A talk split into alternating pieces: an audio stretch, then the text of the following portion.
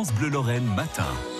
La prune, un fruit lorrain, mais un fruit qui a également beaucoup voyagé, notamment au XVIe siècle, en bateau avec les explorateurs. Voici les explications de Marie Treps. Alors légende ou demi-légende, de toute façon, la prune de Damas, elle est très bien implantée euh, en France, hein, de bonheur, au Moyen Âge.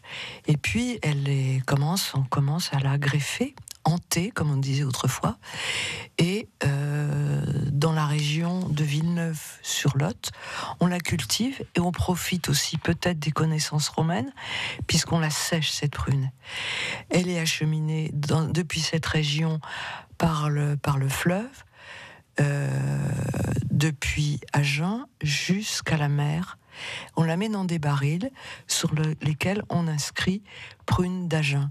Dans cette prune de Damas, elle est devenue pendant un temps la prune d'Agen et elle a continué son voyage parce que cette prune séchée, qui était un nutriment euh, très intéressant, était de tous les voyages des, des marins qui partaient depuis les ports de l'ouest de la France et qui allaient dans la Nouvelle-France. Jacques Cartier, par exemple, euh, et les, missionnaires de la Compagnie de Jésus, qui sont allés en Nouvelle-France, ont non seulement euh, emporté des prunes séchées dans leur bagage, mais quand les indigènes, les autochtones, leur ont offert des prunes, ils ont reconnu la prune de Damas. Ils ont quand même fait le commentaire que bon, elles pas aussi bonnes que les françaises, que les prunes françaises. Ils ont eux-mêmes implanté la variété greffée, euh, ressemblant à notre prune domestica aujourd'hui, sur place là-bas.